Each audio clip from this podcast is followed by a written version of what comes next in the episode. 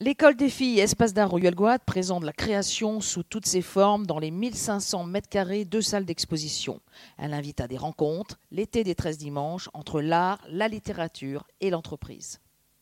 Je vais essayer de, vous présenter euh, un, homme célèbre, plus célèbre que moi, c'est Nandertal. Et euh, cet homme célèbre, pourquoi célèbre? Parce que ça fait partie, vous savez, il y a, dans nos histoires euh, lointaines, il y a des mythes il y a des personnages, il y a des figures, il y a des, archétypes. Et Néandertal, c'est comme le mammouth, hein, ça fait partie des archétypes de la préhistoire. Alors pourquoi cet homme C'est surtout, plus sérieusement, c'est déjà pour vous le présenter, ce sont les Néandertaliens, ce sont donc des hommes qui sont nos cousins, nos très proches cousins. Euh, puisque nous avons hein, euh, entre 1 et 5% les Eurasiatiques euh, de gènes néandertaliens, donc vous voyez, ils sont très très proches, qui vivaient il y a à peu près 400 000 ans jusqu'à il y a 35 000 ans, qui vivaient en Eurasie et au Proche-Orient. Ils sont, nés, ils sont apparus en Europe, donc c'est vraiment des Européens. Certains ont été au Proche-Orient. Et, euh, ce sont des, des, hommes préhistoriques, si vous voulez, qui sont particulièrement intéressants pour deux raisons. La première raison, c'est pour leur histoire, parce que leur histoire est un peu le, résumé de ce qui est arrivé malheureusement à beaucoup de populations dans le monde au cours du 19e et euh, au cours du début du 20e siècle, peut-être encore malheureusement euh, dans certains coins du monde actuellement on va y revenir, et aussi parce que c'est euh, c'est un euh, au niveau des recherches, c'est vraiment un sujet qui actuellement nous apporte beaucoup, beaucoup, beaucoup d'informations parce que nous faisons des fouilles. Hein. Nous sommes des hommes de terrain, des hommes et des femmes de terrain. C'est-à-dire qu'on fait des fouilles. Euh, ces fouilles archéologiques, moi je travaille principalement en Europe orientale, par exemple, en Ukraine, en Russie, en Ouzbékistan. Et euh, ce, qui est, ce qui est important, c'est de voir qu'on sort du matériel, et c'est à partir de ce matériel qu'on analyse, qu'on étudie, et qu'on peut sortir des informations qui vous intéressent tous sur nos origines. C'est-à-dire que c'est ça qui est important, c'est pas du roman préhistorique. Donc on essaie vraiment de partir de ça. Et, et on trouve beaucoup de choses en ce moment, il, est très, euh, il y a beaucoup de nouveautés parce qu'il y a des nouvelles méthodes extrêmement performantes qui nous permettent justement d'étudier ces vestiges archéologiques avec beaucoup plus de précision. On a amélioré les datations, on a amélioré euh, la biogéochimie, enfin des méthodes très, très intéressantes pour connaître leur alimentation, etc. Et surtout, bien sûr, vous avez tous entendu parler de l'ADN. Maintenant, nous avons la chance de pouvoir faire l'ADN ancien. Donc, on va chercher dans les os fossiles, on va chercher le collagène et on étudie le collagène. On pouvait faire euh, surtout la lignée maternelle, c'est-à-dire tout ce qui est dans l'ADN mitochondrial, mais maintenant on a là aussi des moyens d'investigation qui permettent de travailler sur l'ADN nucléaire, c'est-à-dire à la fois avoir la lignée paternelle et la lignée maternelle. Donc on a plein de nouveautés. Et au niveau de Néandertal, ceux qui suivent un peu l'actualité de la préhistoire, vous savez, il est très très souvent euh, dans les journaux, dans les magazines, parce qu'il y a plein de découvertes. Alors cet homme de Néandertal... Euh, nous intéresse. Je vais commencer un peu par, lui pour vous le faire un peu connaître, puis après, vous verrez, on reviendra sur son histoire, l'histoire de l'autre différent. Euh, déjà, euh, je vous l'ai mis, hein, l'Eurasie, un peu le Proche-Orient, 350 000 ans de vécu. Hein. nous, les sapiens, nous sommes tous ici des, des homo sapiens. Je ne crois pas qu'il y ait un Néandertalien qui se cache. Euh, donc nous sommes tous des Homo sapiens et nous avons 300 000 ans seulement. Donc vous voyez, enfin vous me direz peut-être que ça va bientôt finir aussi pour nous, mais euh, on n'a pas encore fait ces 350 000 ans. Et euh, ce qui est important aussi, c'est de, par rapport à son physique, il y a des différences avec nous, mais il nous ressemble énormément. Hein. Pour le décrire, sans choquer personne, c'est un petit trapu, très musclé, et surtout, qui est quelque chose de très important, il a un cerveau, une capacité cérébrale, pas beaucoup, mais plus importante que la nôtre. Hein. C'est-à-dire qu'il va jusqu'à, on a des, des, capacités crâniennes qui vont jusqu'à 1700 cm3. Donc, vous voyez, euh, quand même assez élevé. Donc, ça, c'est important. Bien entendu, la grosseur ne fait pas l'intelligence, d'accord Mais c'est quand même quelque chose d'important. Parce qu'on a souvent l'image que c'est des petits cerveaux, etc. Pas du tout. Donc, voilà. Donc, ça, c'est pour vous le décrire, vous voyez. Pendant très longtemps, pour des raisons justement idéologiques, on le représentait basané. Et les hommes qui vont venir du Proche-Orient, les sapiens, nos ancêtres directs qui vont arriver du Proche-Orient pour peupler l'Eurasie, on les représentait blancs. Blanc, blanc, blanc. Vous voyez, c'était l'idéologie, parce qu'en réalité, c'est l'inverse. Hein. C'est-à-dire que les Néandertaliens sont nés en Europe, apparus en Europe et vécu en Europe, ils étaient blancs, et ceux qui venaient de nos ancêtres directs étaient plutôt basanés. Voilà. Et ça, c'est l'ADN. On a longtemps glosé sur le fait que le langage articulé, c'était que nous, nous les sapiens. En réalité, non. Le langage articulé était déjà non seulement chez les Néandertaliens, mais déjà chez ses prédécesseurs. Hein. Mais là aussi, idéologie. Non, nous, les sapiens, forcément, on est mieux, donc on a le langage articulé, parce que ça fait partie des critères de modernité. Donc, vous voyez, euh, là aussi, c'est grâce, entre autres, à euh, l'ADN, puisqu'on a mis en, évidence un gène qui est associé au, langage. Donc, on a euh, ainsi le personnage, sa vie, et surtout au niveau de ses comportements. Donc, je vous rappelle, euh, même les premiers Homo sapiens, nos ancêtres directs, c'est des chasseurs, cueilleurs, collecteurs, nomades. Alors là, nomades aussi, tout de suite, petite précision.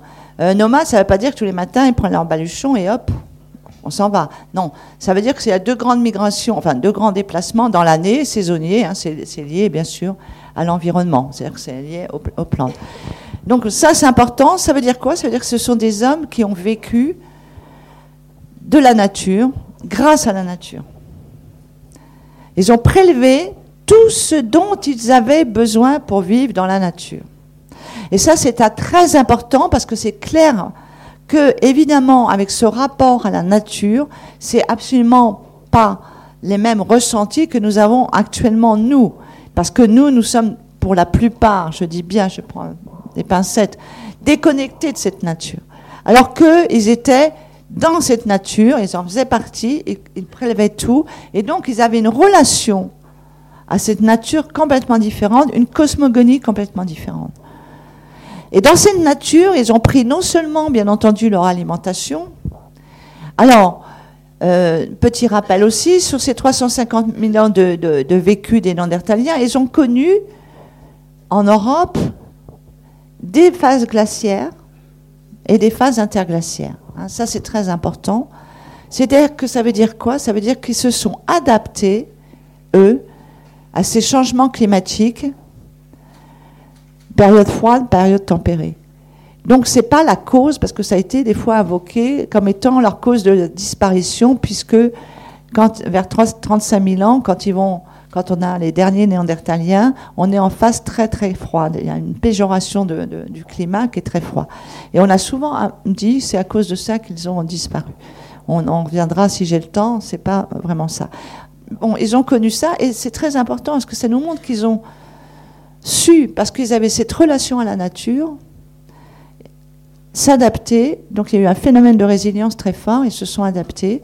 Et donc, ils ont passé ces moments euh, climatiques, ces changements. Alors, vous savez, d'une façon aussi très simple, hein, euh, ils ont fait comme les animaux. Hein. ils, ont, ils sont descendus quand il faisait euh, froid et puis ils sont remontés vers le, nord quand il faisait plus chaud. Important aussi, donc c'est au niveau de leur alimentation. C'est une alimentation diversifiée, beaucoup plus qu'on l'a cru, parce que là aussi, au niveau de l'idéologie, on les faisait passer pour des mangeurs de viande crue. Et c'est essentiellement des carnivores. Alors on les représentait souvent, vous voyez, tout hirsute et tout, en train de manger un gros morceau de barbaque bien saignante. Et euh, évidemment, ils connaissent le feu. Hein. Leurs prédécesseurs aussi. Il y a 500 000 ans a les humains ont la totale maîtrise du feu. Donc il connaît et cuit ses aliments. Et son alimentation, là aussi, grâce à ces nouvelles méthodes d'investigation, on étudie beaucoup le tartre des dents, etc. Et donc on s'est aperçu que son alimentation était bien sûr une grande majorité basée sur la viande. Alors ce sont des grands chasseurs, hein, ils sont adaptés à la chasse, petits attrapeux, euh, bien costauds.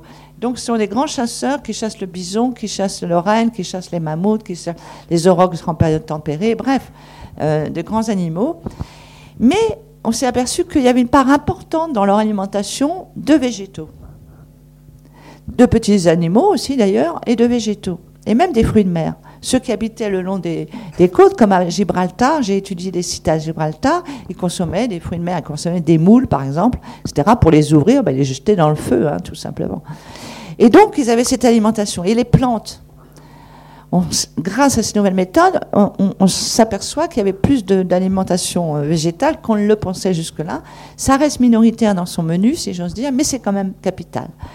Parce qu'on s'est aperçu qu'il y avait une consommation importante, notamment des graminées sauvages. Et les graminées sauvages, c'est quoi? C'est l'ancêtre de nos céréales.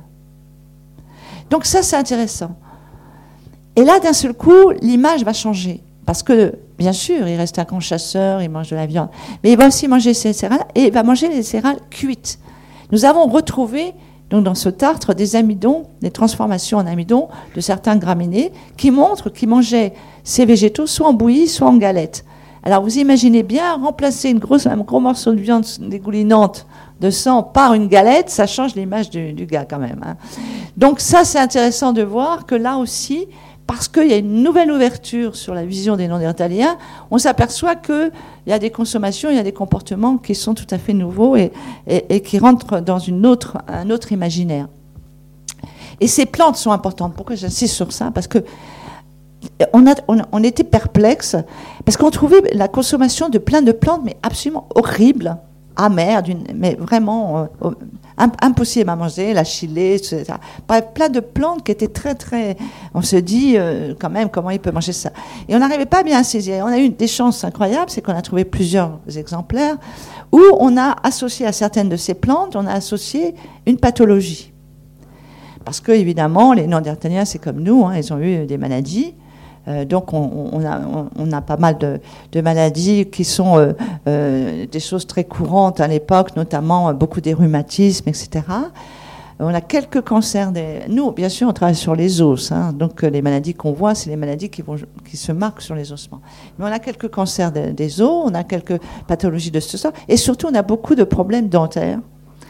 Et, donc beaucoup de problèmes au niveau des gencives, etc. Et on a découvert, par exemple, parmi ces plantes, que les Néandertaliens, à certains moments, ont consommé des bourgeons de peupliers. Alors vous vous dites, mais ils sont complètement fous, qu'est-ce qu'ils vont faire des bourgeons? Parce que les bourgeons de peuplier, une fois qu'on les, les avale, passent donc dans l'estomac, les sucs gastriques vont le transformer en acide salicylique, c'est-à-dire en aspirine. Et là, on a, compris pourquoi cette consommation, parce qu'en fin de compte, plusieurs spécimens avaient des gros abcès, et donc c'était évidemment pour soigner, pour calmer ces douleurs. Autre consommation, on a aussi euh, fait cette, cette, corrélation, on a trouvé associé aussi une grosse, grosse consommation de moisissures, et on avait une infection importante sur, un sur des humérus, par exemple, sur des, certains bras de ces néandertaliens. Et donc, on a cette association de consommation des moisissures. Pourquoi? Ben, C'est le pénicillium. Hein. Donc, vous voyez, on a, on a comme ça mis en évidence qu'il y avait déjà une connaissance de ces plantes, parce que les plantes sont évidemment faites pour se nourrir, mais aussi pour se soigner. Et on a souvent dit, euh, vous l'avez peut-être vu dans, l'imaginaire, là ça fait un peu partie des mythes, que les Néandertaliens à Chanidar, un site qui est en Irak, avaient enterré les morts avec des fleurs. Non, c'est très joli, très romantique, mais ils n'ont pas enterré le, Néandertalien avec des fleurs. C'est simplement, si j'ose dire, on a refait l'étude, que ces, fleurs, ces plantes, en réalité c'était des plantes médicinales. Il était très gravement blessé parce qu'il avait reçu un éboulis et il était sur une litière de plantes médicinales. Donc il y a ces connaissances. On a aussi l'ablation de tumeurs, c'est-à-dire qu'on a un crâne, par exemple, où on voit qu'ils ont enlevé une tumeur qui devait sortir. Voilà. Donc il y a déjà des connaissances, vous voyez, de, la nature qui leur permet de se soigner. Autre découverte aussi très importante, c'est qu'on a souvent discuté, vous savez, on le dit pour les, les hommes préhistoriques en général, pas seulement pour les Néandertaliens, de discuter si ces sociétés étaient des sociétés agressives ou pas agressives. Bon, déjà, je peux vous dire, il y a zéro, trace de violence. J'ai fait un livre sur ça, hein, pour ceux qui me connaissent, sur l'origine euh, de la violence et de la guerre. Hein. Euh, et là, vraiment, il n'y a rien. On n'a pas de traces, il n'y a pas de charnier, il a pas. Ça ne veut pas dire qu'il n'y avait pas des querelles. Hein, ça ne veut pas dire euh, qu'il n'y a pas eu des, problèmes, évidemment, comme tout à chacun. Mais il n'y a pas vraiment de, guerre à ce moment-là. Et on a plutôt des, témoignages inverses. Par exemple, on a beaucoup, enfin beaucoup, quelques cas qui nous montrent que les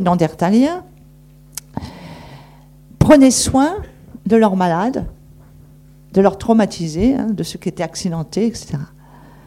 Pourquoi je vais vous donner deux exemples? On a euh, un, homme, un néandertalien, masculin, qui a été découvert là aussi dans la, grotte de Chanida, qui euh, était né, qui était né avec un bras en moins. Ça se voit très bien sur l'os. Il y avait vraiment le moignon, il était né. Et le gars, il est mort vieux. Parce que 45 ans, 50 ans, c'est vieux. Donc, là, à la naissance, il n'a pas été éliminé. On l'a gardé dans le clan. Et en plus, il a utilisé ses incisives pour travailler les peaux, pour travailler les fibres végétales, etc., comme, euh, fin de compte, deuxième main. Parce que souvent, même les populations des, Esquimaux, par exemple, travaillent beaucoup les peaux des caribous bah, avec leurs incisives, hein, ce qu'on appelle la troisième main. Ben, lui, il a fait ça. Autre exemple, une petite fille hydrocéphale. Elle a vécu jusqu'à 4 ans. Elle n'a pas été tuée à la naissance. Donc, on a plein comme ça d'exemples où ils ont été pris en charge, des gens qui pouvaient plus manger. Euh, bon. Donc, on, a montré cet altruisme, déjà cette prise en charge, parce qu'une vie, c'est important. Pourquoi? Parce que ce sont des petits groupes. Ce sont des groupes qui sont entre 15 et 30 personnes dans ces clans, et donc chaque personne est importante. C'est pour la survie du clan, c'est très très important pour la vie du clan. Donc, vous voyez, on a comme ça des tas de petites fenêtres qui s'ouvrent. Autre chose aussi, les Néandertaliens enterrent leurs morts. Ils ont plusieurs rites d'ailleurs. Ils ne font pas que l'inhumation, mais aussi vont faire le culte des crânes ou des ancêtres, c'est-à-dire qu'ils vont garder des crânes, par exemple. C'est-à-dire qu'on trouve, nous, dans les sites, dans leur habitat, on trouve un crâne. Et c'est tout. Donc ça, ça se pratiquait dans, ce rite. Et aussi, bien sûr, l'inhumation. Cette inhumation, on a des hommes, des femmes, des enfants et tout, et même des fœtus. Si vous connaissez la Dordogne, vous allez à la grotte de la Ferracie. Vous avez huit sépultures, dont deux de fœtus. Quels sont les peuples qui enterrent leurs fœtus? Donc, quand on parle, voyez, de, de personnes qui n'avaient pas de considération pour la vie. Euh, donc, vous voyez, des données fort intéressantes. De même qu'on a euh, euh, mis récemment en évidence qu'il y avait des, un système, dans certaines des sociétés, bien sûr, dans un système de, euh, sociétal basé sur le patrie local. Ça veut dire quoi? Ça veut dire que c'est les femmes qui vont, qui quittent leur groupe de naissance pour aller vivre, pour prendre partenaire, pour aller vivre dans un autre clan. Hein, c'est ça, patrie locale. Alors ça peut être envisagé, comme l'a fait euh, François Héritier, avec qui je n'étais pas d'accord, ça peut être envisagé comme, euh, là aussi, euh, l'origine d'un patriarcat, etc. Mais on peut aussi l'envisager autrement pour cette période-là, hein, je parle. En disant qu'en fin de compte, oui et non, parce qu'elles elles vont amener avec elles, elles amènent, elles sont locutrices, donc supposons qu'elles viennent avec peut-être un dialecte, et elles sont aussi porteuses de traditions culturelles différentes. Donc elles font bouger les sociétés font bouger les clans et les traditions dans ces clans. Donc euh, là aussi, grâce à l'ADN, on a pu analyser ça. Pour terminer, avant de vous parler sur, euh, sinon je serais trop long, de vous parler sur un peu l'histoire de, des Néandertaliens, euh, quelque chose ici qui, est, intéressant de voir, c'est la discussion sur les pensées symboliques, les pensées métaphysiques, on l'a vu, puisqu'il y avait l'inhumation et le culte des crânes, mais aussi les, pensées euh, esthétiques, enfin les visions, les, je sais pas comment on pourrait appeler ça, les notions esthétiques. Et là aussi, on a beaucoup de données nouvelles. Alors, on savait qu'ils étaient des certains des collectionneurs. Hein. ils ramassaient les fossiles, ils ramassaient les beaux minéraux, etc., qu'ils amenaient, dans, amenaient dans leur habitat. Alors, leur habitat, juste un petit point quand même. Hein. L'habitat, euh, évitez de me dire euh, l'homme des cavernes. Hein. Non, non. ils vivent en grotte, mais à l'entrée des grottes. Hein. Ils vivent désabris sous roches et ils vivent en plein air. Alors, euh, il y a tous les types d'habitats. Donc, sont pas des, ils n'habitent pas comme les ours au fin fond des grottes. Donc, ça, c'est déjà une donnée importante. Ils aménagent en plus leur structure d'habitat d'une façon très, très importante. Donc, ils ramenaient tous ces fossiles, ces minéraux, et ramenaient de l'ocre. Et on a trouvé récemment encore beaucoup de sites où il y a plein de petits nodules d'ocre. Et là, euh, on s'est interrogé, parce qu'on voit qu'il y a des traces, etc., donc ils récupéraient les poudres. Parce qu'avec cet ocre, qu'est-ce qu'on peut faire? On peut se tatouer, par exemple. Mais nous, archéologues, nous, on n'a que ce qui est fossilisé. Donc, on, met en évidence qu'il y a l'ocre, mais nous, la peau du gars ou de la fille, on l'a pu. Quoi, hein. Donc, on ne sait pas si c'est tatoué. On peut aussi euh, peindre sur des peaux de bison, sur des peaux de reine, comme l'ont fait les Amérindiens pendant très longtemps. On peut avoir tout un art sur ça. On peut peindre, comme font les aborigènes d'Australie, sur des écorces végétales. Mais nous, les peaux de bison, tout ça, ça disparaît. Nous, on a les os des bisons, mais on n'a pas les peaux. Euh, les végétaux, les écorces, c'est pareil, ça disparaît, on l'a pas. Donc, vous voyez, là, on est handicapé. C'est pour ça que je dis en souriant, parce que j'ai cherché des mammouths en Sibérie, vous savez avec Bernard Buig, qui s'appelait un grand chasseur de, mammouths de Sibérie. Et je lui dis toujours, tes mammouths, c'est bien, c'est bien, mais on en a plein. Trouve-moi un néandertal tatoué, quoi. Voilà, congelé. Hein Parce que si on trouve un homme congelé, là, on pourra voir exactement s'il a des tatouages ou pas. Je dis ça en plaisantant, mais c'est la vérité. C'est là où on, bloque, nous. C'est-à-dire que malheureusement, pour l'instant, si on ne trouve pas ça, euh, ou, un, néandertal momifié. Hein. Ça peut se trouver, puisqu'on a trouvé des hommes euh, modernes momifiés. Donc, pour voir s'il y a vraiment ces tatouages. Parce que c'est fondamental, ça. Parce que cet aspect-là est, fondamental. Tellement fondamental qu'actuellement, il y a un vrai débat entre nous sur le fait qu'on a, dans l'art rupestre, dans l'art pariétal, que vous connaissez tous, Chauvet, Lascaux, je suis sûr que vous connaissez, et tout. Et là, c'est très important parce que euh, en fin de compte, cet art, euh, ces peintures, ces sculptures, la plupart ne sont pas datées. Mais comme le présupposé le plus prégnant, la, chose qui domine, c'est que, en fin de compte, ça peut être que les sapiens qui ont fait cet art pariétal, qui ont fait ces sculptures. Donc, on a toujours dit que c'était sapiens. On a fait des datations dans certaines grottes qui montraient que c'était bien Homo sapiens, hein, qui arrive en Europe vers 45 000 ans. Mais là, stupeur. eh bien, on a trouvé des dates qui montrent que ces peintures sont plus vieilles que 65 000 ans. En Espagne, par exemple, il y a trois grottes, il y a des peintures, il y a des mains. Et là, on a daté, c'est plus vieux que 65 000 ans. Et en Espagne, il y a 65 000 ans, il n'y a pas un sapiens à l'horizon. Donc forcément, ça ne peut être que Néandertal. Eh bien, je peux vous assurer qu'on est dans une querelle qui rappelle la querelle de la fin du 19e siècle, où on refusait euh, le, fait, le droit, quelque part, de pouvoir faire des peintures à ces hommes préhistoriques. Il y a eu la querelle qu'on a appelée la querelle d'Altamira, la belle grotte d'Altamira en Espagne, où justement, tout le monde se battait en disant non, ces hommes préhistoriques n'ont pas pu faire des si beaux bisons et si belles peintures, etc. Tout ça. Il fallait attendre 1902 où un grand préhistorien de l'époque qui s'appelle Cartaillac a fait son mea culpa. Et moi, je dis à mes collègues, faites attention parce que bientôt, vous allez devoir faire un mea culpa comme Cartaillac. Parce qu'ils refusent. Ils commencent à dire oui, mais c'est peut-être pas bien daté, etc. C'est peut-être ci, c'est peut-être ça. Donc ils refusent. Et on est là, vous voyez, comme quoi, de nouveau, euh, y a, euh, ça bloque. Alors que ça pourrait être des auteurs de ces peintures. Et ça, c'est quand même quelque chose d'important parce que, en plus, tout ce qui est pour l'instant attribué à Néandertal au niveau de l'art, c'est l'abstraction sont les mains et l'abstraction. Et ça, c'est très intéressant. Parce que lorsque vous peignez un bison sur une, paroi, vous l'emprisonnez. Vous emprisonnez son image. Vous êtes déjà dans la proto-domestication.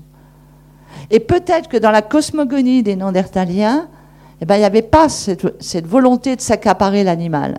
Qu'il y avait plus peut-être une cosmogonie autre qui était celle d'une relation de frère à frère, si j'ose dire, de semblable à semblable, entre eux et les animaux. Ce que ne va pas faire les sapiens. Pourquoi ils ne vont pas le faire? Parce que les sapiens qui arrivent en Europe, qui vont peindre Lascaux et Chauvet, parce que ça on sait que c'est bien daté, ça peut être que, eh ben, ils viennent du Proche-Orient. Et chez eux, leur cosmogonie, les animaux qu'ils ont sous les yeux, les aurochs, les daims, les gazelles. Ils arrivent en Europe, vers 45 000 ans, qu'est-ce qu'ils voient? Des bisons, des rennes et des mammouths. Ces animaux-là ne sont pas dans leur cosmogonie.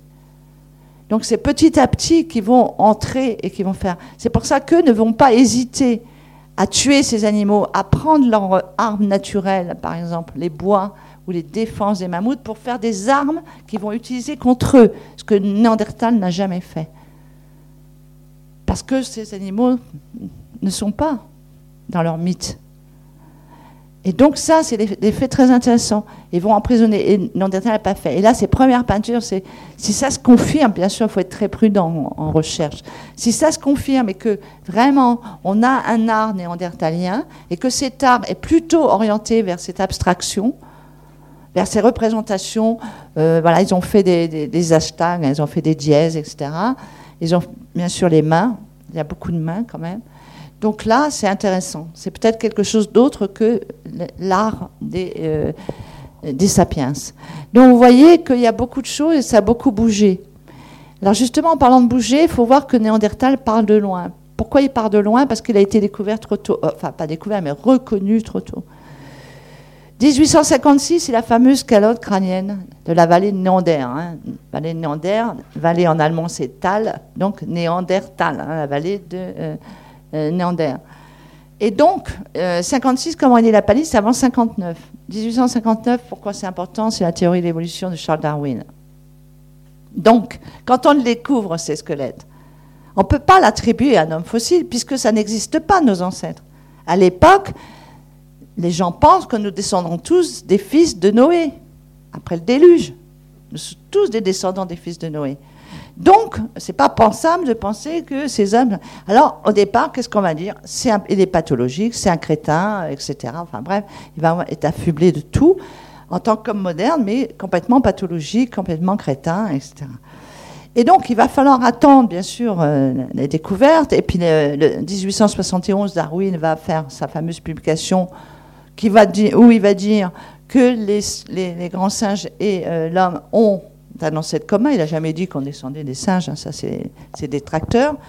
Un ancêtre commun, bref, tout ça va bouger, on va faire de plus en plus de fouilles et tout, et donc on va reconnaître. Mais là, on est au 19e siècle, et au 19e siècle, vous savez ce qu'on fait? On classe et on hiérarchise. On va faire l'échelle des êtres humains. C'est à cette période, hein, période de grande colonisation aussi. Qu'est-ce qu'on va faire? On va prendre plein de mesures. C'est le, siècle de l'anthropologie physique. On prend des mesures de tous les, humains, de tout ce qu'ils appellent à l'époque les races humaines. On prend plein de mesures et on prend quoi comme, comme curseur? Les grands singes. Donc on va prendre des mesures et on va regarder par rapport à ce qu'il y a sur les singes. Et on va faire une classification. Ceux qui se rapprochent et ceux qui s'éloignent. Donc les premiers, les plus inférieurs des inférieurs, ça va être les aborigènes d'Australie, euh, les Autantotes, les Bushmen du Kalahari, etc. Après, bien sûr, vous connaissez le processus, hein, les noirs, les jaunes, les blancs. Et à l'époque, euh, il y a Francis Galton, que vous connaissez peut-être parce que c'est quand même le père de l'eugénisme, donc c'est un nom euh, tristement célèbre. Et bien lui, il va aller encore plus loin dans la hiérarchisation, donc il va y avoir euh, dans ça les hommes plus haut que les femmes, bien sûr, il ne faut pas exagérer, on ne va pas mettre les, les, femmes avec les hommes. Et puis au-dessus, lui, comme il est anglais et aristocrate, il va mettre l'anglais aristocrate. Vous voyez, comme quoi on peut faire toujours une hiérarchie de plus en plus haut. Donc ça, c'est Galton. Et donc, on est dans cette vision. Alors, qu'est-ce qui va se passer avec les fossiles, avec Néandertal et tout Évidemment, hein, il va être avec sa. Vous savez, il a son crâne, hein, avec ses bourrelets au-dessus des yeux. Il a presque pas de front, il a un, occipital très étiré. Hein, comme un chignon à l'arrière, son crâne, tout, c'est un, ballon de foot, vous voyez, nous, c'est ballon de rugby. Et eh ben, évidemment, ça, ça, ça va pas aller du tout. Alors lui, il va être inférieur des inférieurs, et donc il va être classé. Euh, après avoir été pathologique crétin des Alpes, le Vlad est devenu inférieur des inférieurs. Et, ça va être comme ça. Et, on est aussi dans un autre paradigme à l'époque. C'est un, siècle, il y a beaucoup de progrès scientifiques, il y a beaucoup de progrès de l'éducation. Et donc, on va être dans cette vision de l'évolution unilinéaire et progressive de l'humanité au niveau des cultures. C'est-à-dire, ce qui avant, c'est pas bien, ce qui est maintenant, c'est bien. On ne parle pas du futur parce qu'on ne va quand même pas s'inférioriser par rapport à plus tard. Mais on a cette vision. Donc tout ce qui est ancien, tout ce qui est avant est forcément moins bien. Donc lui aussi, au niveau chronologique, évidemment, quand on fait des fouilles archéologiques, on descend les strates. Il est plus bas que les strates où il y a des restes d'Homo sapiens. Ça, c'est clair. Hein, au niveau chronologie, il n'y a pas ce. Et donc, on va être à un moment donné, euh, voilà, à dire euh, vraiment au niveau culturel et l'inférieur.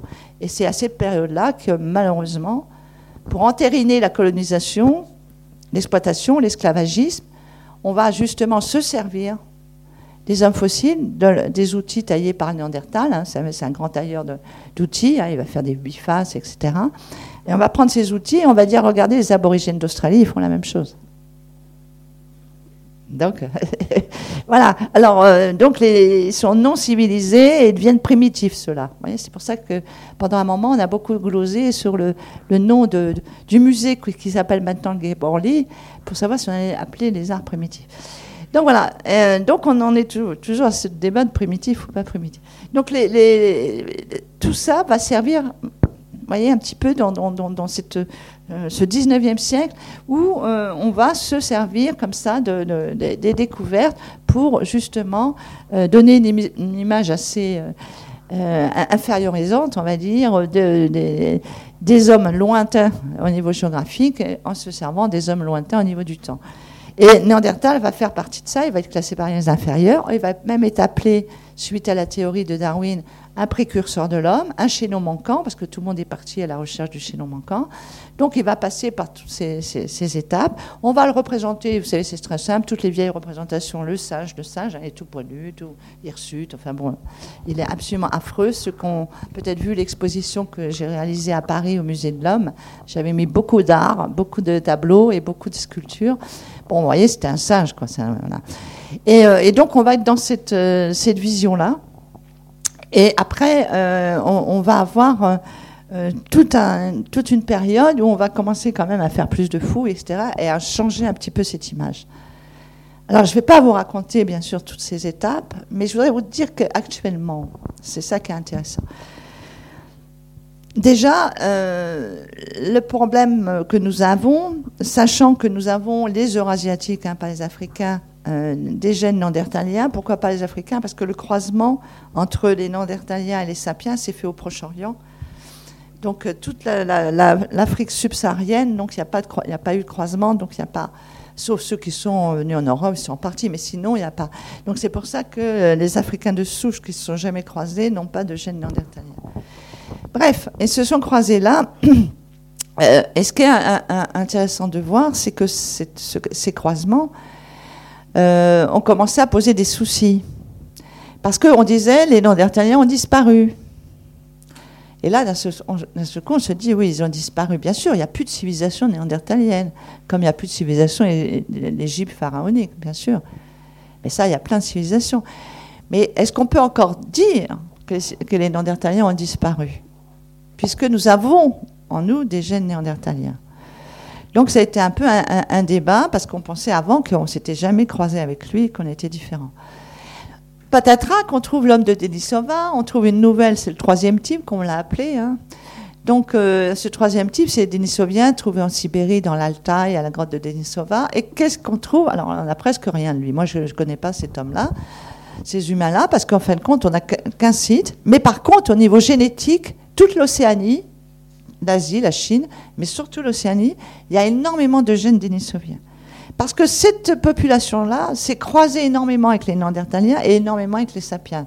Donc, et, les Sapiens donc, se sont croisés, avec les deux. Donc d'un seul coup, on commence à dire, ça devient un peu compliqué.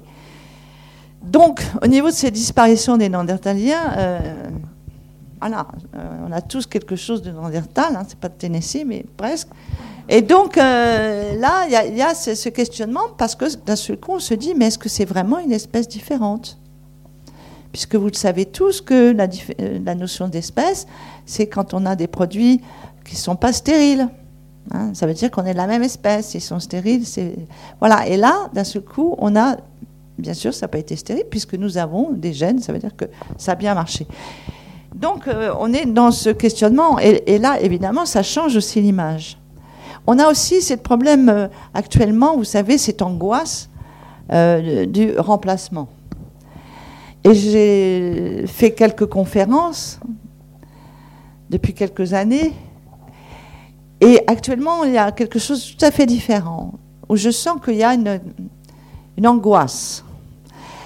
Euh, et que cette angoisse, elle, va s'appuyer une fois de plus, on on va s'appuyer sur quelque chose de disparu, qui s'appelle les Néandertaliens, pour exprimer cette angoisse. On va dire, mais vous voyez, regardez, les Néandertaliens ont disparu d'Europe, remplacés par les hommes modernes, les sapiens, venus du Proche-Orient. Donc d'un seul coup, il y a euh, une réappropriation de ces images pour, d'un seul coup, l'utiliser voilà, dans de certaines visions comme ça du monde actuel. Et il y a même, il y avait sur Internet quelque chose qui est, qui est prêt à sourire mais qui en dit long sur le fait aussi que ça pose, ça pose souci, en tout cas pour certains. Il y avait une banderole, alors c'était des hommes, soit des, humains habillés, des hommes et des femmes habillés en, en néandertalien. Moi, je ne sais pas ce que ça veut dire, parce qu'habillés, des hommes préhistoriques, ça soit néandertalien ou sapiens, ils avaient les, mêmes peaux euh, d'animaux cousus, etc. Enfin bref. Mais bref, c'était ça, il y avait marqué sur la banderole Sapiens go home. Donc vous voyez que quand même, il y a des choses qui sont intéressantes de voir comment on va se réapproprier. Euh, et, là, là c'est intéressant parce qu'il y a aussi une, nouvelle réappropriation, c'est que j'ai beaucoup de lecteurs ou de, personnes qui assistent à mes conférences qui viennent me voir et qui disent Oh là là, madame, madame, j'espère que j'ai 4% de Néandertal. C'est-à-dire qu'il y a peut en avoir 30, euh, euh, et ça c'est intéressant. Alors ça fait sourire, mais aussi ça veut dire beaucoup de choses. Là je redeviens sérieux, ça veut dire beaucoup de choses, parce que ça veut dire que quelque part maintenant beaucoup de gens veulent être Néandertal. C'est l'archétype. L'archétype de l'homme préhistorique, pacifiste, écologiste, ça n'a pas de sens à l'époque, mais écologiste, pacifique, etc. Pas de hiérarchie, c'est vrai, c'est des sociétés sans hiérarchie. On n'a pas, nous, comme on verra après au néolithique, de tombe riche, de tombe pauvre. Hein. Il n'y a, a pas ces différenciations, il n'y a pas de hiérarchie, il n'y a pas de chef. Bref, l'homme idéal, l'humain idéal, la société idéale. Et donc, il y a ça et ça montre, si vous voulez, le fait de vouloir être néandertal et plus du tout. Raon, vous pouvez jeter les BD, hein, plus personne ne veut être Raon. Hein. Vous savez, le, blanc à rien, euh, ça plaît plus du tout. Hein. Là, je peux vous dire que non, non, nous, on veut être néandertal. Ah bon, bon. Et pourtant, il est beau quand même, Raon, mais non, non c'est. Et alors, on est, on est dans ça, parce qu'il y a, un rejet quelque part, et on le voit bien avec les livres, vous avez peut-être vu, euh, lu le livre euh, Sapiens, on voit bien qu'il y a un rejet quelque part aussi de, de, de ce qu'on est devenu, de ce qu'on a fait avec la nature notamment.